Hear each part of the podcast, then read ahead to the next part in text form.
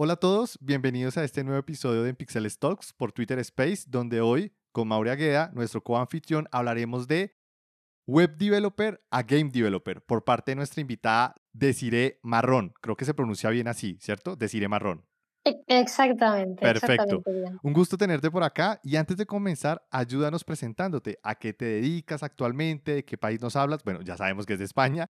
Y una breve introducción de, de ti, porfa. Uh, pues bueno, primero gracias, gracias por invitarme y perdón si hago algo mal porque es la primera vez que estoy en un space de estos raros. Así que bueno, lo siento si me equivoco en algo. No, no, no, dale, dale, fresca. Vale, vale. Pues eh, bueno, sí, lógicamente, hola, soy Desiree, soy de España, igual me conocen de capítulos anteriores, de desarrollando eh, webs y haciendo diseño de UX y de UI y de aplicaciones móvil y tal. Eh, y básicamente yo hacía eso, desarrollo web, hasta que hace cuestión de medio año o así, pues he empezado a desarrollar, a estudiar desarrollo de videojuegos. Y, ya está, la verdad es que no hago nada más porque como estoy estudiando no trabajo.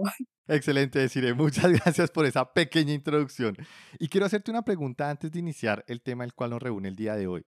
Quiero que nos cuentes por qué estudiaste pues esta área de tecnología. He visto contenido tuyo y he visto tu perfil y hemos notado que eres UX, UI, web developer, writer, teacher, profesora, bueno, eh, muchas cosas, un poco de todo. Entonces nos intriga un poco conocer ese background, de dónde salió todo ese conocimiento, cómo lo has ido construyendo. Todo te refieres, o sea, todo lo que has dicho. Bueno, un resumen, un resumen contando de pronto cómo ha sido ese proceso, o por lo menos iniciar con, ¿qué te motivó a iniciar en esta área de tecnología? En videojuegos te refieres. Es que claro, hago muchas cosas. Claro, claro. En, en, general, en general, en tecnología, en tecnología en general. ¿Por qué iniciaste en esta área? nunca estudié nada relacionado con tecnología, ¿no? O sea, yo de hecho venía de, letras, de escribir eh, novelas, de escribir cuentos, de redactar artículos que están por ahí pululando y no tienen mi nombre, pero sí las son míos. Eh, y entonces, claro, eh, ¿por qué me metía, a, por ejemplo, a web, ¿no? Que yo empecé con web. Pues porque básicamente la gente me decía que yo no servía para nada y a mí eso me daba mucha rabia porque yo me veía que yo sí podía servir para cosas, pero no sabía para qué. Y sin más, un día pues me fui a la, mm, a la empresa de aquí de desempleo, de aquí de Cataluña, de, de Barcelona, y la señora que estaba allí me dijo, bueno, ¿a qué te dedicas? ¿Qué se te da bien? Y yo, pues escribir. Me dijo, bueno, ¿y otra cosa que se te dé bien? Y dije, pues bueno, sé tocar ordenadores. Y entonces ella me mandó a un curso de web. Y ahí fue cuando empecé realmente a hacer algo tecnológico. Y de ahí ya surgió pues todo lo demás, pero vamos, que fue totalmente fortuito, de casualidad, de esa amable, increíble señora que vio en mí capacidad para hacer algo tecnológico, porque yo desde luego, por mi entorno y por mí misma, eh, nunca, jamás hubiera tocado ni programación, ni tecnología, ni, ni nada en absoluto, nada. Pero qué locura que haya salido así como de la nada. Es muy interesante, me gusta, me gusta. De hecho lo dejé, lo dejé porque sí, o sea, me puse a hacer webs y demás, pero durante un tiempo no conseguí trabajo y pasé por, eh, hice laboratorio, hice ilustración, hice técnicas de narrativa, o sea, hice de todo hasta volver de nuevo, o sea, yo voy viendo y volviendo todo el rato, sí. Pero genial, genial. Y ahora sí, entrando en materia, cuéntanos por qué el cambio de carrera, porque me dices, listo, iniciaste con web developer y de hecho te conozco como web developer, publicas o compartes o compartías mucho contenido al respecto y ahorita es el cambio de carrera hacia game developer, que por cierto, todos los campos en los que has estado hacen perfecto match a lo que ahora te dedicas, o sea, todo todo, de hecho, hasta el mismo proceso de crear cuentos de narrativa, eso te va a ayudar muchísimo en los videojuegos. Entonces, ¿por qué decidiste esa área en específico, videogames? Pues la cosa es que, de hecho, videojuegos fue mi primer estudio oficial, ¿no? O sea, como que después de la escuela y demás me pasé por el curso este de web de, que hacía pues el ayuntamiento con esta señora y luego me metí en, en un estudio oficial, o sea, en, en, un ciclo oficial a estudiar videojuegos. Lo que pasa es que lo tuve que dejar porque había mucho machismo. O sea, aquí, en, al menos en Barcelona, en las escuelas de aquí de videojuegos, es espantoso. O sea, es muy complicado encontrarte un hueco y además profesores son horribles, ¿no? Entonces, claro, yo lo dejé ahí. ¿Qué pasó? Que no acabé el primer año porque me fue como, vale, esto, esto definitivamente no es para mí, no se me da bien, no sé hacer nada. Eh, todo el mundo me decía que no iba a servir para hacer eso y entonces lo dejé. Y luego empezó todo el tema de web y de hecho estuve desarrollando web, pues habré estado cuatro años o, o quizá más. Eh, lo que pasa es que hace poco, el año pasado, como que hice un poco de retrospección, me senté y hablé conmigo misma y dije, vale, deciré, o sea, ¿tú realmente has llegado donde querías estar? ¿Tú realmente has llegado a las metas que te proponías? Y claro, yo vi que en cuatro años de experiencia, con todo lo que yo sabía de tecnologías, todo lo que yo había hecho, todos los perfiles en los que yo era muy buena, y aún seguía cobrando como un junior. Y, claro, yo lo hablaba con, pues, con otras personas de Twitter que también se dedicaban a este sector y yo pedía consejos, ¿no? De decir, mira, es que eh, solo me quieren contratar por este dinero o solo me piden esto y lo otro. Y claro, fue horrible. Acá hay un punto importante, es que las diferencias económicas entre ambos países, entre nuestros países, difiere. ¿Qué es junior o cuánto es el sueldo de un junior? Por ejemplo, en Colombia un sueldo de un junior puede estar alrededor de 1.500 dólares. 1.500, sí, 1.500 dólares americanos, no sé cuántos euros realmente, creo que lo mismo. Allá en, en España, ¿cuánto es? Es que, mira, yo empecé mi primer trabajo como junior cobrando 11.000 euros al año, que eso es una miseria. Pero era junior, junior, junior, o sea, desarrollador raso. Sí, sí, sí, junior, junior de picar piedra, ¿no? Como se dice. junior, junior, junior. Y eran 11.000 euros, ¿Qué, ¿qué es eso? ¿Qué dinero es ese? Y después de cuatro años que sigas eh, cobrando de unos 11.000 a 18.000, que eran los últimos salarios que encontré, eran de 18.000 euros más o menos. Pero es que eso era como, es que esto es poco, o sea, para lo que yo puedo ofrecer a una empresa, esto, esto es una miseria, porque luego me contrataban y, y claro, se aprovechaban porque me ponían muchísima responsabilidad, me ponían a coordinar equipos, me ponían a hacer diseños a clientes de internacional, que yo decía, es que te, estás aprovechando, me estás pagando una miseria para que yo te haga el trabajo de un senior o un mid senior. Y, es que me cansé, fue como, no, esto no, no voy a encontrar nada mejor, no va a más, solo va a menos y, era espantoso y dije, pues mira, cambio, cambio, intento irme a otro sector donde pueda invertir mejor o más tiempo o más conocimiento porque, bueno, una web es como, ¿cómo demuestras que sabes hacer una web? Sí, subes la web, subes el código, subes el diseño. Para mí era como, parecía ser poco, para las empresas parecía ser poco. Y dije, pues ya está, un juego, si lo saco ya te demuestro qué puedo hacer en todo un juego, ¿no? Fue como, quizás eso me sirva más o mejor, que igual no, pero bueno, ese fue mi pensamiento de tengo que llegar a esto. Interesante, Sire hace poco justo hablábamos sobre, sobre este tema. De hecho, estoy viendo que por aquí anda Héctor. Héctor fue la persona con la que conversamos sobre este tema. Y es básicamente el, el cambio de carrera. Una de las cosas que creo que ya lo de manera innata lo tocaste durante todo este proceso.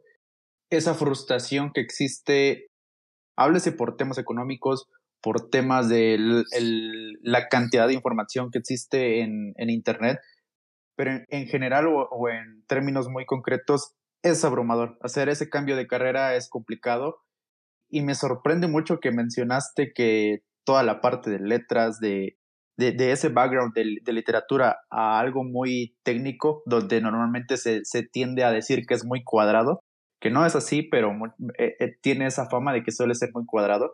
Entonces, es, es interesante, pero el, el por qué pongo este contexto es el que nos gustaría saber desde tu perspectiva cómo ha sido, cómo ha sido esa transición, cómo, cómo has llevado a cabo ese cambio en términos eh, sociales y principalmente de psicológicos, ¿no? Porque si bien ya nos comentaste un poco el tema de, de económico, nos gustaría saber un poco más allá del, de la parte técnica de que, ah, me tengo que poner a estudiar cómo lidiabas con ese tema o esa frustración, ¿no? Porque empiezan a salir términos como el síndrome del impostor, eh, esa, es, todo, todo lo que conlleva detrás de ese síndrome, ¿no? Entonces, si nos pudieras platicar un poco más sobre esa transición y cómo has lidiado con la parte psicológica. Pues mal, mal, claro, pero bueno, mal, yo creo que todo, todo el mundo, o sea, realmente yo no decidí esto de un día para otro, ¿no? O sea, sí, un día me senté, empecé a pensar en mi situación y al fin y al cabo me di cuenta, ¿no? Pero llevaba ya meses pensando realmente pues que web no era mi sitio o que no me, se me valoraba como yo pensaba que se me tenía que valorar y que estaba gastando pues el talento que yo podía tener en otras áreas. Pero claro que fue duro, o sea, fue duro el sentarme con mi familia o con mis conocidos y decirles, pues mira, esta etapa de mi vida se acabó y, voy a empezar de cero, porque básicamente es empezar de cero, es volver a ser junior, ¿no? Como yo, como a mí me gusta referirme a ello, porque yo vuelvo a ser una junior ahora en, en temas de, pues, de desarrollo de videojuego y diseño de videojuego y todo el rollo. Y es duro porque ya venía de estar acostumbrada a saber hacer de todo y a que como que nada me costaba en exceso, ¿no? Como que ya más o menos estás acostumbrada a la presión o al estrés o a que algo no te salga, pero cuando te enfrentas a ello de nuevo y de cero, de decir, vale, es que no sé hacer esto y realmente tampoco sé cómo se tiene que hacer esto porque no tengo ni idea. Y volver a tener esas sensaciones también es duro porque es como, wow, vale, o sea, realmente me di cuenta de que es que he vuelto a empezar desde cero, o sea, de aprender todo de cero. Y si bien todo lo que he hecho hasta ahora sí ha sido como un poco ayuda, ¿no? Como un, pequeño empujoncito de pues yo ya he tocado programación o ya he tocado diseño, ¿no? Entonces, eso sí está ahí para apoyarme, pero, pero es que es completamente diferente. O sea, mm, yo pensé que quizás se parecería algo eh, al desarrollo web o al desarrollo de aplicaciones y claro, me he encontrado que realmente no, o sea, son cosas completamente distintas, es un chip completamente diferente y a mucha gente de mi entorno pues no le gustó, o sea, bueno, no le gustó, no le pareció buena idea, eh, me aconsejó todo lo contrario de, pero llevas cuatro años, ¿cómo vas ahora a tirar todo por la ventana, no? Que la gente dice mucho esto de que como si cambias de carrera, ah, estás tirando todo lo que has hecho por la ventana, no, para nada. Eso ha sido una base para mí para el siguiente escalón. Y la verdad es que duele mucho ver que la gente a tu alrededor, tu entorno, no lo ve así, lo ve como todo lo que has hecho ahora que ahora no te sirve para nada, ¿no?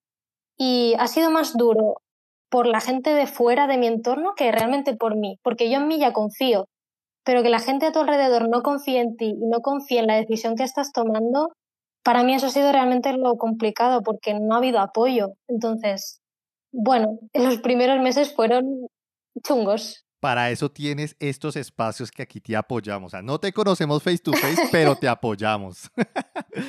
Gracias. Definitivamente, y déjame decirte algo, yo desde la perspectiva que todo mi background es completamente de tecnología, te puedo decir que no estás tirando nada a la basura. Yo en la, en la universidad llevé una materia donde justamente una, un parcial o una parte, digamos, de, ese, de esa materia era crear un videojuego, pero crear un videojuego desde plantearte básicamente el diseño de la historia eh, después definir los personajes, qué características o qué comportamiento va a tener ese personaje. O sea, antes de ponerse a programar, hacer toda la historia, definir cómo va a ser los escenarios, toda esa parte es meramente escribir.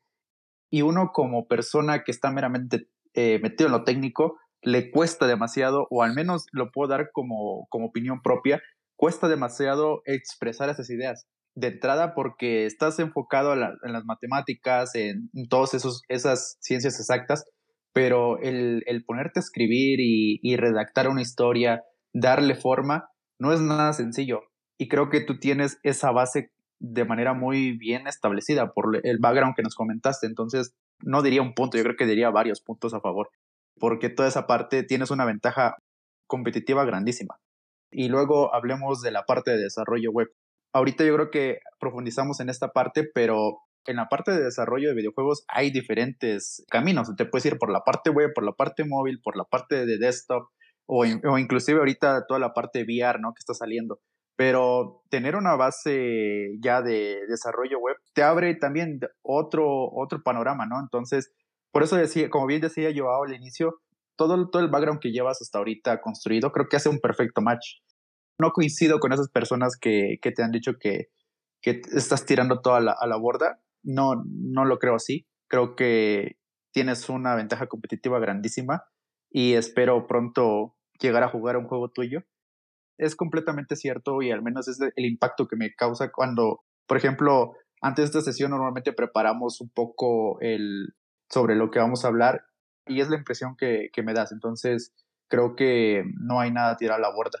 Sin embargo, yo tengo una, una, duda. ¿Cuáles son tus bases para hacer todo este tipo de transición? Porque te pongo un ejemplo muy particular. Cuando llego a un proyecto nuevo o a una empresa nueva, es decir, me cambio de trabajo, las primeras semanas es, es complicado porque llegas a un lugar donde no sabes nada, no sabes nada sobre el, el proyecto, te toca indagar, so, investigar, conocer, el, el, por ejemplo, la base de código, toda la parte de requerimientos, pero ves que tu equipo se mueve demasiado rápido, ¿no? Entonces, aquí es un tema de que debes de saber que está de ley que, que las empresas conocen y saben de que las primeras semanas no vas a ser productivo, pero de una u otra forma te afecta porque ves que no estás siendo productivo. Ahora imaginemos el escenario que tú has vivido de, de no solo estar en un proyecto, sino un área completamente diferente. ¿Cuáles han sido esas bases para, para ir hacia adelante? Porque si bien nos has comentado de que personas cercanas a ti te han dicho que cosas negativas, ¿no? En lugar de, soportar la decisión, pero ¿cuáles han sido esas, bases? O, simplemente no las hay. Y entonces me gustaría saber cómo has salido adelante, cuál es el, lo que te impulsa a salir adelante, porque no es nada fácil. Las bases en realidad fueron, porque claro, la parte fea que la gente no dice, o sea, está muy bien escuchar historias de éxito, está genial. A mí la que más me encanta escuchar a gente ver cómo ha triunfado y demás, ¿no? Pero la parte fea que no se dice es que yo, por ejemplo, en los dos primeros meses del ciclo de videojuegos pensé, me he equivocado. O sea, me he equivocado, he tomado la decisión incorrecta, todo el mundo tenía razón y, yo la he acabado y no debería estar haciendo esto, ¿no? Y claro, en ese momento, ¿qué me impulsó? Pues pese a que las cosas no las acababa de entender del todo o no se me daba del todo bien, yo no sentía realmente que me había equivocado, ¿no? Aunque realmente mis capacidades en ese momento no llegaran, era como, bueno, es que esta decisión me ha salido del corazón, es que es algo que yo pensaba que quería hacer y que quería poner toda mi ilusión en esto y hice mucho ejercicio de decirme a mí misma, date tiempo, ¿no? O sea, date tiempo, acostúmbrate, no vas a aprender eh, a hacer videojuegos en un mes, en dos meses, en tres semanas, eso es imposible, ni tú, ni tus compañeros, ni nadie, ¿no? Y hice mucho ejercicio eso de, sobre todo mental y prepararme y, mucha meditación sobre todo para llevar el estrés y la presión, porque de verdad que pasar de un área donde eres, donde controlas, ¿no? Donde eres bastante bueno, a pasar a un área donde literalmente no entiendes nada, no sabes nada, eres incapaz de leer dos líneas de código y entender qué narices estás escribiendo, eh, es duro y, te puede destruir por dentro completamente, ¿no? Entonces, yo simplemente, pues eso, o sea, hice mucho ejercicio y muchos ánimos a mí misma, también hablé con otras personas de la industria, también hablé con mucha gente y me dieron un poco esa dosis de realidad de, tente paciencia, es que no vas a aprenderlo todo ya, simplemente sigue practicando, sigue adelante, sigue haciendo más juegos. Yo en Twitter publico, por ejemplo, los juegos que, que yo creo que me han salido bien, de los que he aprendido algo, pero es que no os hacéis a la idea la de juegos que he hecho hasta ahora que nadie ha visto y nadie verá jamás, porque son horribles, pero que me han bótalos, servido para bótalos eso. al mundo, ¿qué tal que uno de esos triunfe? sí. No, no, no, no, no, no, nada, nada, nada. Quizá en dos años igual los revisito y los vuelvo a hacer, pero, pero no. Y ahora me impulsa la idea de, pues, de que creo que sí, que sí que soy buena, que no me equivoqué y que hay que llegar hasta el final. Y si llego al final y fue una mala decisión, pues no pasa nada, porque al menos he llegado al final, que es lo que, lo que cuenta. Y ya no te quedaste con esa cosquilla, ¿no? De, ah, tal vez lo hubiera intentado. Tal Exacto, vez no. de qué hubiera pasado, sí. Exacto. Sí, sí, totalmente de acuerdo. De hecho, voy a, voy a unir dos temas específicamente dentro de lo que ya hemos hablado. Uno fue que en la parte de web development pues estabas muy mal paga y realmente estabas en la economía un palumpa, prácticamente te pagaban muy poco por hacer mucho. Y la idea es cambiar a ser game developer. En esta área de game developer, en la línea laboral, ¿hay suficiente oferta? ¿Qué tan grande es el campo de videojuegos en España? Eh, claro, aquí es que hay mucha oferta, hay mucha oferta. El problema es, eh, y esto es algo que yo lo veo personalmente, Y es que sobre todo desde las instituciones educativas, sobre todo en videojuegos específicamente, es como que no se prepara bien a la gente, ¿no? Yo, yo claro, yo cuando estuve buscando ciclos, ¿no? Porque hay muchísimas eh, instituciones educativas que hacen aquí el ciclo que estoy haciendo, pero yo me centré en buscar una que específicamente te ayude a construirte un portfolio de videojuegos para poder buscar algo. Pero es que hay ciclos oficiales y los chavales, las chavalas, quienes hagan el curso, terminan y no tienen ni un solo juego que enseñar. Entonces, oferta hay. El problema es llegar a esa oferta y realmente poder competir con otros candidatos y estar en los mismos términos, porque de verdad que he visto mucha gente que sale de mis mismos estudios y no tiene la mitad que yo tengo hecho. Y eso a mí me sorprende, ¿no? Pero igualmente está claro que hay más oferta fuera. De hecho, yo la verdad es que voy a centrarme en buscar fuera, no en España, que si surge en España, estupendo. ¿eh? yo por mí perfecto. Como no lo creo, de hecho yo ya directamente voy a apuntar un mercado extranjero, sobre todo quizá a Japón, no sé, probablemente, pero no aquí, porque veo que es muy complicado, veo que aquí te piden demasiado nivel, pero por eso, porque realmente yo creo que la gente sale de los estudios con un nivel demasiado bajo, tan bajo que las empresas tienen que pedir un nivel demasiado alto para, para sacar algo decente, ¿no? Algo bueno, por así decirlo, ¿no? Así es como lo veo yo. Interesante. Hay una persona, Lugo, que ya me envió el recuento y lo vamos a subir. Hola, ¿qué tal a todos? ¿Ya me escuchan? Listo, ya, Lugo, ya te escuchamos. Hola, ¿qué tal a todos? Hola, ¿qué tal, Desire? Este, bueno, mi pregunta, este, mira, te platico, yo soy profesor de universidad y bueno, mi pregunta sería un poquito relacionada a ¿qué consejo tú le darías a estos chicos que están en la universidad y que tienen como la espinita de decir, quiero ser dev gamer, ¿no? Quiero empezar a, eh, a introducirme en el mundo de la programación de videojuegos, ¿no? A estos chicos son de una edad de 17, 18 años que apenas ahorita están tomando sus bases matemáticas, pero que van para allá, ¿no? Entonces, si lo viéramos como el roadmap del desarrollo de videojuegos, ¿tú qué les aconsejas que deberían de empezar a checar, aprender? ¿Con qué framework pueden comenzar a hacer pruebas? ¿Algún lenguaje en especial que les pueda servir a estos chicos y que digan, mira, vete empezando por aquí? Uy, voy a interrumpir ahí un segundo porque lo que viene va a responder esas preguntas. Justo eh, una de las cosas que queríamos eh, es justamente conocer ese, esa parte, obviamente desde tu perspectiva, deciré. Eh, entonces, básicamente es una pequeña dinámica en la que vamos a, a tocar, bueno, digamos, por ejemplo, yo te digo, ¿qué prefieres? ¿Una PC o una laptop? Y me dices una PC. Y, y listo, y nos vamos con la siguiente pregunta. Ya después podemos ir ahondando un poco sobre el porqué de esa decisión y de esta forma vamos a complementar a, la o responder la pregunta que luego nos hizo. Entonces, ¿estás lista? Sí, dale, dale. Vale, perfecto. En cuestiones de motores de desarrollo, ¿Unreal Engine o Unity 3D? Pues de momento Unity porque hasta el año que viene Unreal eh, no lo toco. perfecto.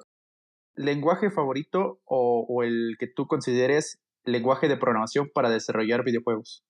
Eh, C Sharp sin duda. Excelente. ¿Qué opinas de Blender? Maravilloso, increíble, amazing, Z, eh, lo mejor del mundo mundial. Qué genial respuesta. sí, me gusta. ¿Testen y videojuegos? Uf, eh, aún no he llegado, pero me gusta la idea. Excelente. Ahora, si tuvieras que elegir un videojuego en, en las siguientes categorías, ¿cuál sería? Empecemos con el primero. ¿PC? Darkest Dungeon consola de videojuegos, háblese Xbox, eh, Twitch o PlayStation. Eh, sí, ¿cómo se llamaba? Lo compré hace poquito. Creo que se llama Dicey Dungeons, que son de dados. Dicey Dungeons, creo. ¿Y de celulares? No me acuerdo el nombre, pero es de una niña que va como saltando arriba y abajo cogiendo caramelos. Pero no recuerdo el nombre, lo siento. No, no te preocupes, no te preocupes. Ahora sí, como ya respondiste esas, ahora vamos a entrar al por qué. Entonces, Unity 3D, ahí alcanzaste a mencionarnos que no has tocado en Real Engine. Es decir, Unity 3D por el momento es lo único que has trabajado o has trabajado otros motores de, desarrollo de videojuegos. Bueno, a ver, eh, toqué, por ejemplo, Phaser, que es, es de motor pero para web. y luego Unity, pero prefiero Unity. Unity y Unreal tienen la ventaja de poder hacer el despliegue en diferentes dispositivos. Por el momento Unity, ¿en dónde lo has usado? ¿PC, web o en, dónde, en qué escenario? Eh, lo he usado para PC y para web. Y ese es el único que has trabajado así, pues, de los que me mencionaste, es el que más has trabajado. Sí. Ok. Entonces, claro, en temas de lenguajes de programación, por eso es C porque Unity 3D es prácticamente todo C Sí, he tocado otros lenguajes, pero el que más cómodo me ha parecido hasta ahora es, es C sin duda. Unity 3D tiene esa ventaja con C porque pues facilita el tema de un lenguaje un poco más amigable. Y Unreal Engine es más C++, que es el que yo de hecho estoy aprendiendo. Por lo menos el manejo del tiempo y el espacio dentro del videojuego, yo creo que son de las cosas que, o no sé, a mí se me han complicado, no sé tú. No, a mí también. Sí, también. es. Es que sí, es complejo. Blender, sea, genial, fantástico. ¿Lo has trabajado? ¿Qué has hecho ahí? ¿Por qué lo amas tanto? De hecho, hace poco puse un, bueno, hace poco igual, o sea, para mí el hace poco puede ser el año pasado o hace tres semanas. Pero hace poco puse un tweet porque eh, a mí me están obligando a utilizar 3D eh, Max y Moodbox, que son de Autodesk. Y dicho mal y rápido, no son para mí. O sea, tienen una interfaz horrible, se manejan fatal, es espantoso, ¿no? entonces empecé a tomar un curso de Blender hace dos meses o así, y pues, o sea, llevo usando 3D Max más de medio año y Blender dos meses. Sé más Blender que 3D Max y me parece mejor y lo entiendo mejor y lo uso más y mejor, o sea que definitivamente Blender y cuando acabe el ciclo seguiré haciendo modelados, pero en Blender. No quiero saber de Autodesk nada más en mi vida, gracias, hasta luego, no vuelvas. muy radical, muy radical, pero no, está bien, está bien. De hecho, de hecho, mi esposa, ella estudió conmigo ingeniería telemática, pero ella sí no se dedicó al tema de desarrollo como tal, ella prefiere más hacer assets para videojuegos y hacer toda la parte gráfica con Affinity Design y Affinity Photo, que son como pues la competencia de, de Adobe, Photoshop y Illustrator. Entonces, ella también tiene ahí su canal de YouTube y hace live enseñando y explicando pues su proceso de aprendizaje. De pronto, de pronto te sirva. Ahorita te, si quieres te comparto el perfil de ella para, para que lo veas. También me pareció interesante porque ella ahorita ama Blender. De hecho, compramos una máquina solo para que ella empezara ya a crear cosas más complejas en Blender. Entonces, me gusta, me gusta. la parte de testing para videojuegos, que ese, ese es como el lado oscuro de los videojuegos, se me hace a mí. Así sin experiencia y con lo que ya conoces de web development, ¿cómo te imaginas ese mundo de testing dentro de, del game developer? Un infierno. Es que, es que no, es que si ya en web era, bueno, no te sé decir, yo me lo imagino como un infierno sobre la tierra.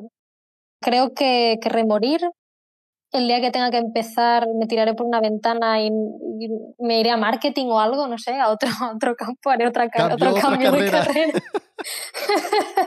Porque de verdad que temo, temo el día que me tenga que poner en serio a, a hacer testing. Uf, es que no quiero pensarlo.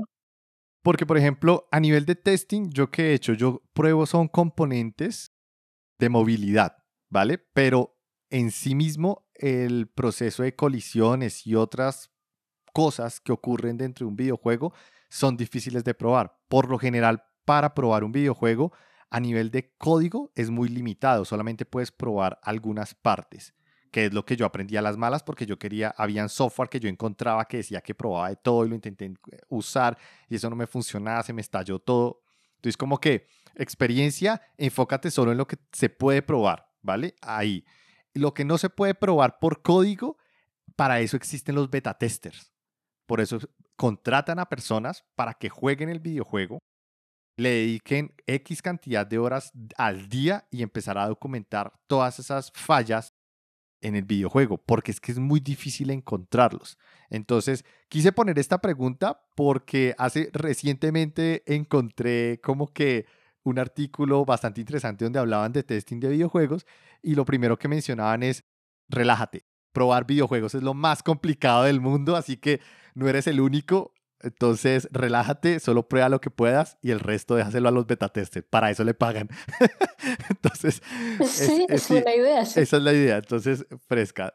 Todos estamos ahí. Y el último punto, ¿tienes un juego favorito en cada consola? Todas estas consolas las tienes, ¿qué tanto tiempo le dedicas a, jugar, a experimentar con videojuegos?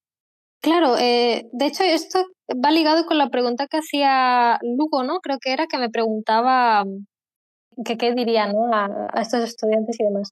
Yo creo que mm, no es obligatorio, pero creo que una persona que haga videojuegos y que realmente se le pueda llegar a dar bien, ha de jugar muchos videojuegos. Pero no jugar, eh, jugar sin más, ¿no? Como cual gamer desenfrenado, ahí me lo paso pipa, sino que, o sea, a mí me fastidia porque yo desde que empecé a estudiar videojuegos, yo abro un juego y empiezo a pensar, uff, ese botón no está recto. Uf, esta pantalla de loading está mal. Uf, esto Entonces es un infierno. Es un infierno, pero, pero a su vez está bien porque eh, esa es la idea. La idea es que juegues eh, con ojo un poco crítico, que juegues un poco eh, pensando, ¿cómo habrán hecho esto? ¿Cómo estará hecha esta mecánica? ¿Cómo estará esto? No sé qué. Entonces, debo decir, antes ya jugaba bastante, ahora juego un poco menos porque tengo, hago 83.000 cosas al día, ¿no? Pero sobre todo los fines de semana juego un montón. Y normalmente lo que hago es que cuando tengo que hacer algún proyecto de videojuego, ¿no? Por ejemplo, uno de mis primeros proyectos en el ciclo era hacer un plataformas. Pues te digo que a lo mejor estuve tres semanas jugando solo plataformas. Y eso que yo las odio. Pero yo creo que sobre todo es importante que si vas a hacer juegos, primero que juegues mucho de ojo crítico, ¿no? Entonces, esos son mis favoritos en general eh, los que he dicho, porque es donde más cosas encuentro y más inspiración me traen, ¿no? Pero jugar, jugar, la verdad es que ahora juego poco y solo los fines de semana y si tengo tiempo libre, que no suele ser.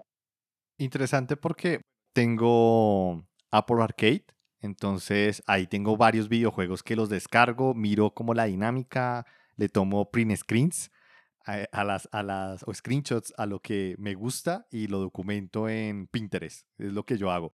Y, y Nintendo, me encanta Nintendo, tengo la Nintendo Switch, entonces también un par de juegos ahí que voy explorando cómo, cómo se manejan.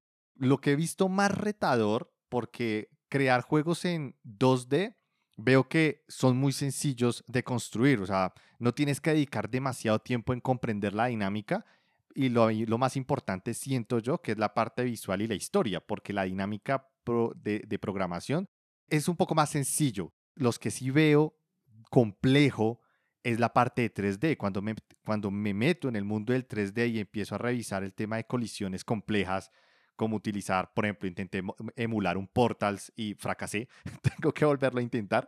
Entonces, como que ahí se, se vuelve algo más complejo el, escenario. ¿Tú cómo has, hasta dónde has llegado, por ejemplo? ¿Has ya trabajado algo en 3D o solo has estado en 2D? Sí, he tocado algo de 3D. Hasta el año que viene no voy a, bueno, el año que viene no, este ya. Hasta finales de este año no voy a hacer la inmersión completa en el 3D, pero la verdad es que yo ya me he enamorado del 2D. Yo ya he decidido que si puedo escoger, porque lógicamente a veces no puedes, pero si puedo escoger, iré al 2D seguro porque es eso, es donde más me gusta, donde más cómoda estoy pues, diseñando, haciendo las mecánicas y demás.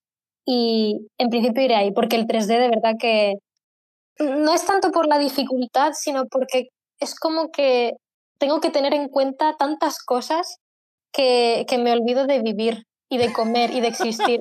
Y no, es que no, no, me, no me sale la cuenta. Entonces, si puedo evitarlo, no iré al 3D, la verdad. Claro, y al final es ir poco a poco, ¿no? Porque si no, vuelve a caer uno en lo que comentábamos al inicio, que tanta información que nos abrumamos. Y qué bueno que, que ya tienes bien definido hacia dónde quieres ir y qué es lo que te gusta. Creo que eso es lo importante. Y nada más para complementar un poco a la pregunta de, de Lugo, creo que algo adicional que podría agregar es que no pierdan de vista las bases de, de computer science en cuanto a arquitectura, por ejemplo, los temas de estructura de datos y, algoritmos, creo que es importante. Si bien, por ejemplo, la parte de la física muchas de las veces ya lo cubren los engine, a menos que que ese sea el objetivo, trabajar en los engines para desarrollo de videojuegos, ahí sería otro caso, pero si el objetivo es desarrollar como tal, creo que la parte de física en cierta medida es descubierto por los engines. ¿Por qué comento esto? Porque hay una parte también importante y es, por ejemplo, en el caso de desarrollo de videojuegos para móviles, una de las cosas que tiene que considerarse mucho es que hay usuarios que están en la calle jugando y están usando sus datos, están usando el Internet que le provee la, compañía de teléfono. Entonces, no, no puedes mandar la misma cantidad de información por Internet de la misma forma que lo haces en una web. En una web normalmente estás conectado a, a Wi-Fi y en tu móvil no. Entonces tienes que considerar temas de, de la latencia, de cómo mandas la información, qué protocolos usas. Entonces también esa parte es importante cuidarla y tener esas bases te va a ayudar. Y, con base en esto, quiero detonar la siguiente pregunta eh, hacia Desiree, y es el, el primer punto, ¿cuánto tiempo le inviertes al día a estudiar el desarrollo de videojuegos? Porque no solo se trata modelar, en, en trabajar la, la, historia, que son temas que ya abordamos, sino también esto último que acabo de mencionar. En fin, son un buen de temas, ¿no? Entonces, eh, sí es un buen tiempo que yo creo que, que hay que invertirle. Y la primera pregunta sería esa, ¿cuánto tiempo? Y el segundo, recursos educativos que estés usando actualmente o que pudieses recomendar de lo que ya has tomado, ¿no? Entonces, si nos puedes platicar un poco al respecto. Pues claro, es que yo, yo normalmente sigo un horario bastante estricto porque aparte de estos videojuegos estudio y hago muchas más cosas y necesito el tiempo que no tengo, me lo tengo que inventar, ¿no? Realmente todo el día, o sea, es que es todo el día porque hay veces que cuando tengo un proyecto muy grande o, o, un proyecto que yo creo que me va a costar muchísimo, que voy a tener que invertir muchas horas, capaz que me levanto por la mañana, me siento al ordenador y a lo mejor para mí ha pasado tres horas eh, pero es que de repente me vienen a avisar para que, que, ya es la hora de cenar. Y, y, ha pasado todo el día, yo no me he dado cuenta, a lo mejor ni he comido, ni, ni me he levantado del ordenador y, y, ese día pues capaz que lo he dedicado entero solo a eso, solo a pues, pues pensar, hacer esto, o modelar, que lo odio por cierto, pero bueno, eh, hacer las mecánicas, hacer el GDD. Entonces, realmente siempre intento seguir este horario, o sea, esta rutina ¿no? que, que digo que tengo tan fija, porque o me pasa eso o no consigo invertir eh, el tiempo que toca en cada cosa que he de hacer, ¿no? Pero bueno, a veces lo consigo, otras veces pues, pues no, y a lo mejor estoy y, estoy hasta las 2 de la mañana y no me he dado cuenta y yo estoy ahí y digo, ¿por qué tengo tanto sueño? ¿Por qué no hay sol? ¿Qué ha pasado? ¿no? Y, no me he enterado. Sí, sí. Así que bueno, y de recursos, eh, pues tenía una lista hace poco, pero creo que no la voy a encontrar, eh, yo sobre todo de recursos, si alguien está interesado en algo que más o menos sea asequible, y quiero decir que no es algo muy específico, sino es como que una primera toma de contacto para pues, a ver si se me da bien o a ver si me parece divertido, a ver si tal. Eh, hay una web que se llama Gametopia y los cursos están muy bien de precio y además están súper bien y a mí me sirvieron mucho, sobre todo al inicio de todo, esa parte que os comenté que estaba llorando y desesperada y madre mía, me he equivocado, esto es horrible, quiero morir, pues sus cursos me ayudaron un poco a, volver a la tierra y a ya decir, bueno, vamos a probar esto, ¿no? Aparte del ciclo, que lo quiero recomendar el, centro cuando ya acabe el ciclo, porque quiero ver todo, todos los años que hay y todo lo que enseñan, porque si no, no quiero recomendarlo, ¿no? Con el máster igual, porque no quiero recomendar algo que no he terminado porque no sé qué va a pasar eh, luego también hay bastantes cursos de Udemy, ahora no los sé decir así a lo loco porque es que la verdad es que no recuerdo los títulos, eh, pero sobre todo YouTube. O sea, si tú quieres aprender videojuegos, vete a YouTube. O sea, hay un montón de tutoriales, eh, pero no tutoriales, no de cómo hago un videojuego, no, no. O sea, ponte una serie de 50 tutoriales o 15 de haciendo en plataformas 2D y te pones con la persona que está ahí, pues haciendo en plataformas desde, aunque no tengas ni idea, aunque no te enteres, o sea, ponte y hazlo, porque al final hacer las cosas es lo que es lo que de verdad cuenta, porque si no haces nada, da igual que tomes un recurso que vale mucho como tomes un recurso que vale poco. Si no lo haces, no te sirve de nada, absolutamente.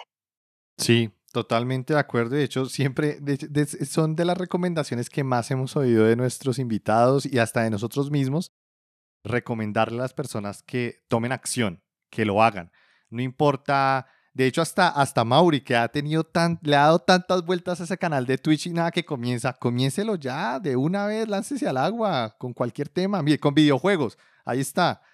Entonces, como que lo importante es iniciar y ya, es, es, es, lo más importante. Aunque, como tú dices, así uno no se entere, así uno no tenga ni idea qué es lo que está haciendo, pero lo está intentando, es lo más, lo más importante. Y, gracias, deciré, por, por esa recomendación, muy al punto. Pero también hay, hay que tener en cuenta que en Internet hay demasiado contenido y ese contenido no está clasificado para eh, beginner, eh, intermediate o medium eh, advanced, expert, o sea, no está categorizado por esos niveles. Tú encuentras de todo cuando mandas a buscar cualquier cosa, en cualquier nivel. Entonces, ¿cómo haces tú, deciré, para poder identificar, ok, esto sí lo puedo hacer o, esto está en mi nivel como para ir entendiendo las bases? ¿Cómo haces esa clasificación? Pues es muy simple. Yo miro el código. Si me leo el código unas 20 veces más y toco otras 20 cosas, capaz que lo entiendo. Y digo, bueno, más o menos. Pero si yo veo un código, lo leo y releo y cambio cosas y no entiendo nada y qué está pasando, por qué no ha cambiado lo que yo quería que cambiase, ahí digo, vale, definitivamente mmm, quizás de revisitar este script en unos dos meses o un mes o cuando yo me vea lista, porque definitivamente no estoy entendiendo. Yo siempre digo que si puedes entender ni que sea un poco del código, si realmente eres capaz de toquetear alguna cosa y que cambie exactamente lo que querías o más o menos, tú sigue. O sea, la idea es esa, tú sigue. Si realmente no entiendes nada, entonces sal de ahí porque te vas a frustrar y no, y no sirve de nada. Pero yo creo que lo importante es sobre todo perder el miedo, porque es que la clasificación de esto es para beginners, esto es para no sé qué, realmente eso lo hacemos un poco nosotros, porque igual yo considero algo para beginners y otra persona eso lo considera para un intermediate. Entonces, eso no, no tiene mucho sentido. Es una clasificación que simplemente viene de fuera y ha de venir de ti. Entonces, si tú es eso, tú ves algo y realmente eres capaz de... No hace falta comprenderlo al 100%, es lo que decía antes. Mínimo que seas capaz de leerlo y decir, bueno, esto no lo acabo de entender, pero esto ha de ser esto, o este valor seguro que está conectado con esta cosa de aquí, y si lo cambio.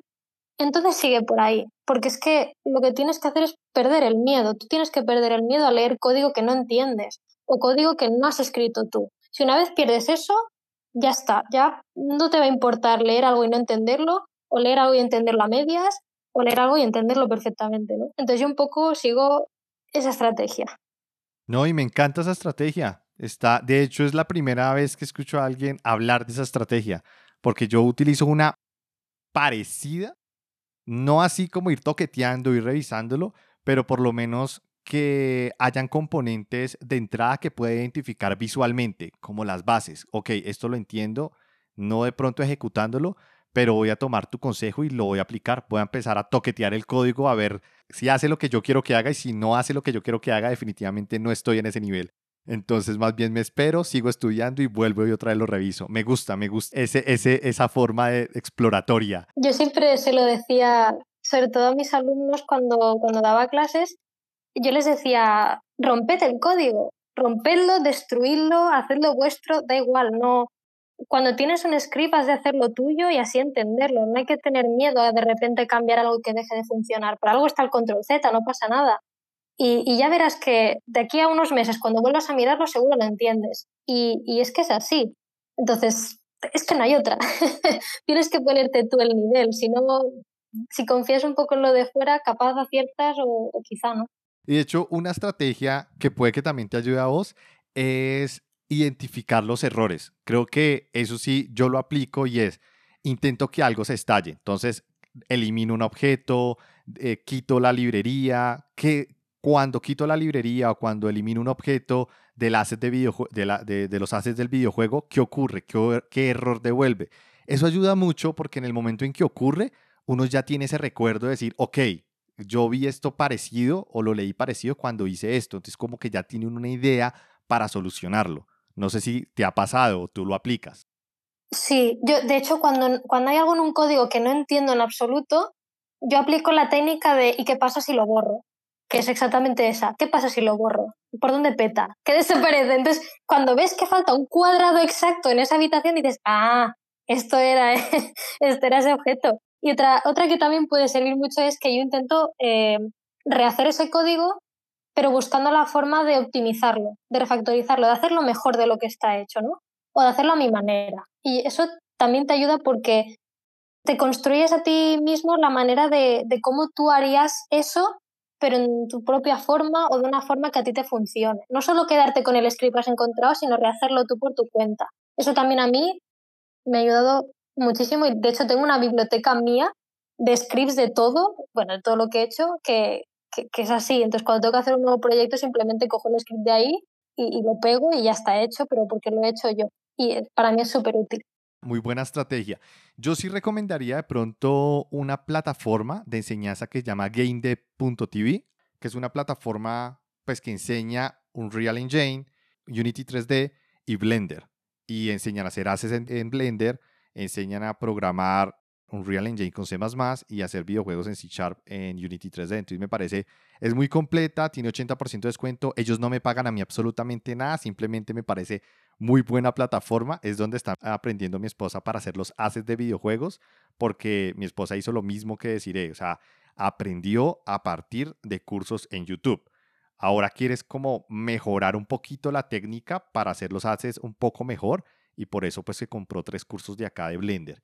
Y yo tengo los de Unreal Engine que le estoy dedicando tiempo porque la idea es que estamos creando ese pasatiempo entre los dos de crear videojuegos. Ella la parte de gráfica y yo la parte de lógica. Entonces vamos a ver cómo nos va. Entonces si quieren, esa plataforma es muy buena. Yo sí quería decir una cosa me habla mucha gente. Eh, bueno, primero agradeceros el, poder estar aquí. Segundo, el agradecer. No sé si alguien que esté aquí es de esas personas, pero muchas gracias a las personas que por Twitter me han apoyado al 100% y desde el inicio han jugado a todo lo que he puesto y han interaccionado conmigo y me han dado feedback.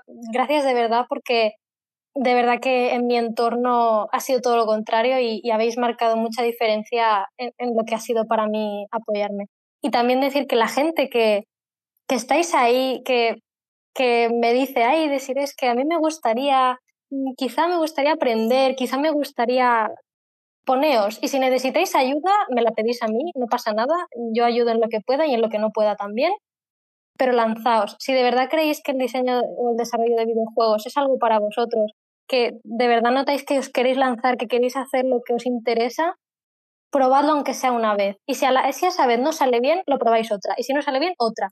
Hasta que os canséis. Y entonces ya lo dejáis. Pero mínimo probadlo, porque de verdad que es otro mundo y, es que vale la pena. Si os gusta crear historias y demás, es increíble. Ya está, ya me callo.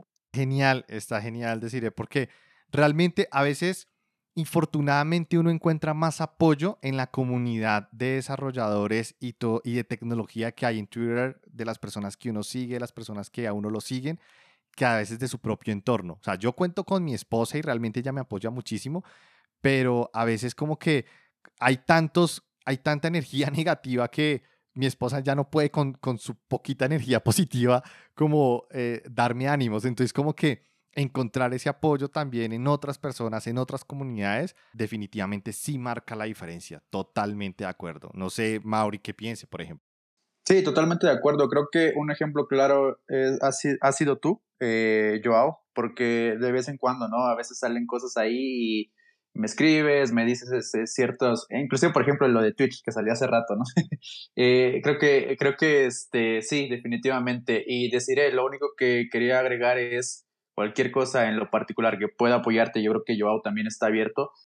Con mucho gusto podemos ayudarte, digo, creo que es complicado vivir en esta situación donde hay mucho odio o, hate, como normalmente lo, lo, encontramos en, en, Internet.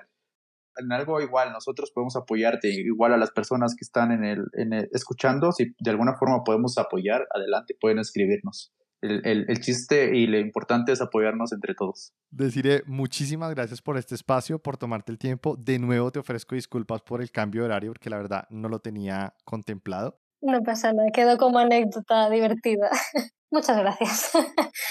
Muchas gracias, de verdad te lo agradezco, me reí mucho, aprendí bastante y ojalá poder ver mucho más trabajo de ti de videojuegos y de nuevo la invitación, publica todo lo que tienes, créeme que nos va a servir a todos muchísimo. Igualmente. Buen día.